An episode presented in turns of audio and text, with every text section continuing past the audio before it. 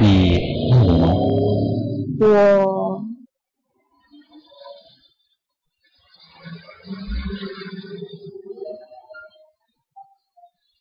总有一首情歌会弥补你内心的空洞，总有一把钥匙会打开你心里的枷锁。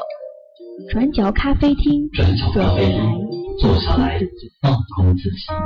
明天在不开灯的房间，当所有思绪都一点一点沉淀。爱情究竟是精神鸦片，还是是寂寞的无聊消遣？香烟映着一滩光圈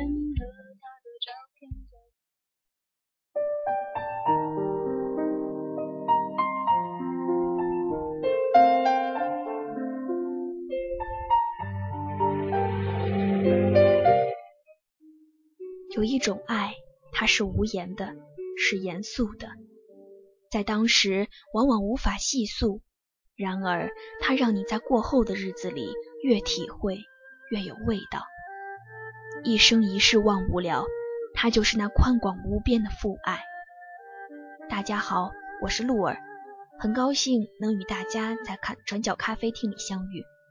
我想你们也已猜到，本期的话题是父爱。接下来这篇触动人心的故事由作者施薇投稿。冬天，你还会回来吗？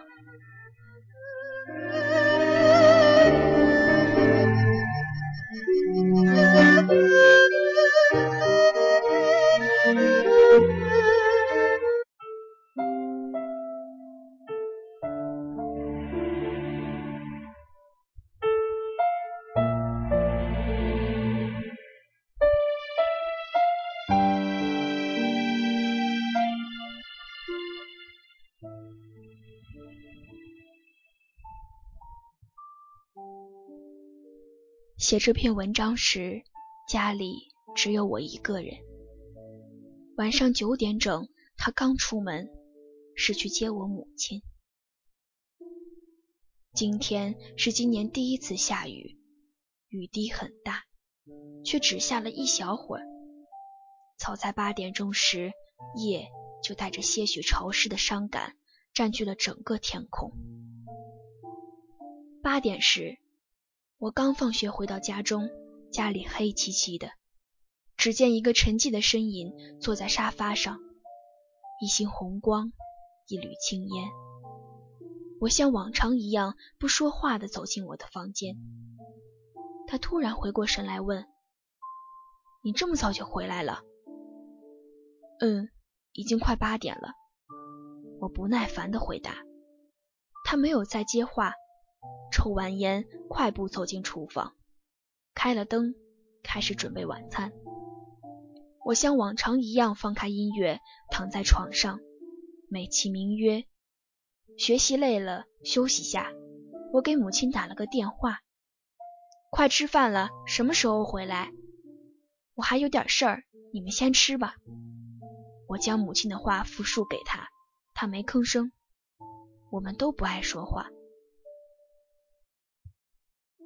八点半，吃饭吧。他朝屋里喊，我应了一声，磨蹭了一会儿才出去。只见他正燃正点燃一支烟，深深的吸进肺里。桌子中间有一盘菜和一碗米饭。我坐在他对面，拿起筷子看了一眼饭桌，为问他为什么只盛一碗米饭。我不想吃，你吃吧。边说边把菜推到我这边，我想让他也吃些米饭，可却说不出口。米饭一直放在比菜更远的位置。这时我才突然觉得他今天很反常，压抑的气氛让我很难品尝到饭菜的美味。我吃着菜，看着中间的米饭，想着心事，很快就饱了。我放下筷子，走回房间，再吃点。吃肉，不想吃了，已经很饱了。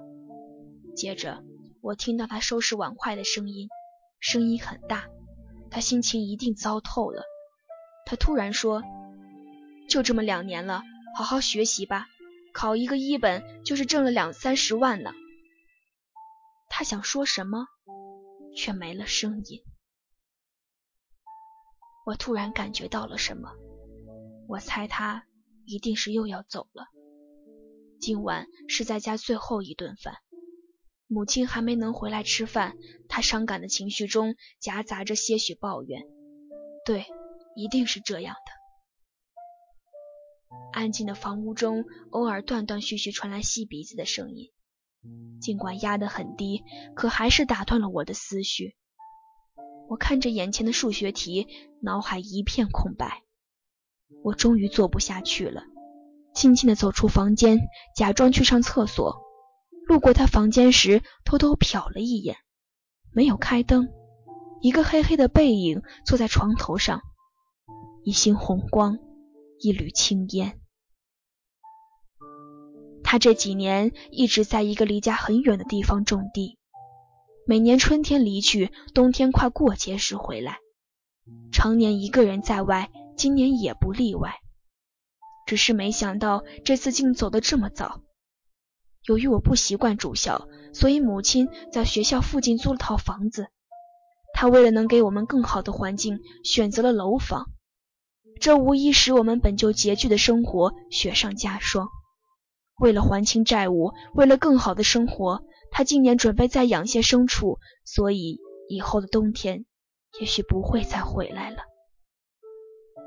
想到这里，我才清晰地意识到他这次离开的时间之久，不禁有些想哭的感觉。这一别会是多久啊？九点半，他调整好呼吸，跟母亲打电话，用正常正常的语调说。怎么还没回来？母亲说：“今天白跑出去一趟，没挣着钱，现在正往回走呢。公交车也没了，要不你来接我吧？没挣上钱就从那么远往回走，没公交打个车呢吧？”他有些抱怨地说：“没事儿，我都走了一半了，一会儿就回去了。那我去接你吧。”挂了电话，他叹了口气。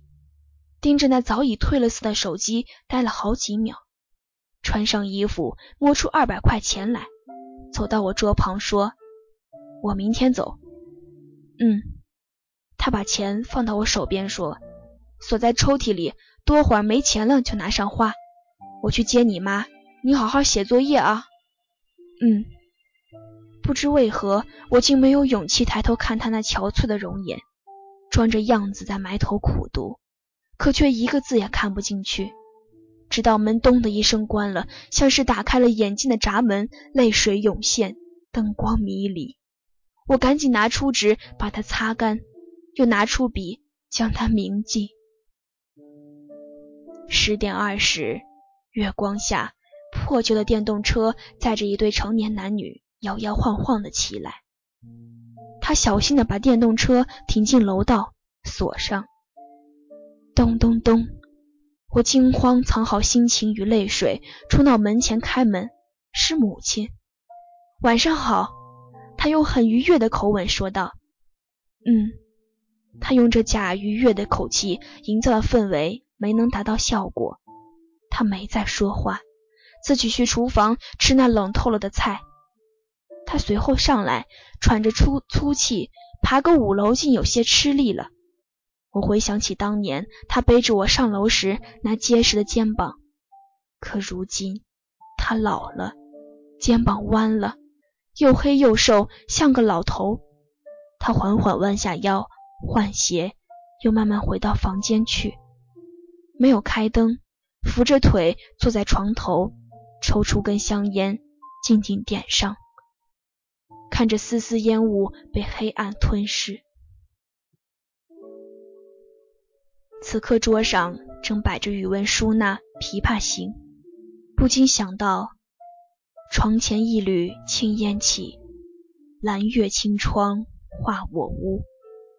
又见春归万物生，花心人散泪花眼。泣不成言残将别，别时匆匆何时见？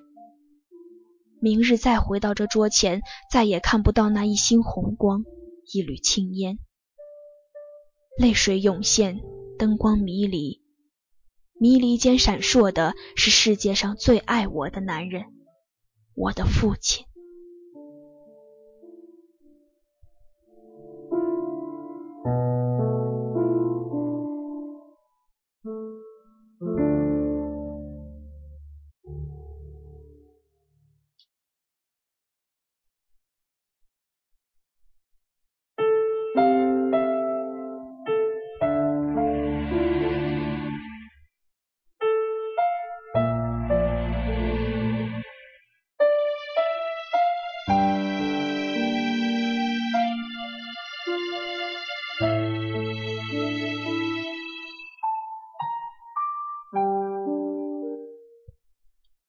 转角咖啡厅转角遇见你让我们铭记父爱的伟大。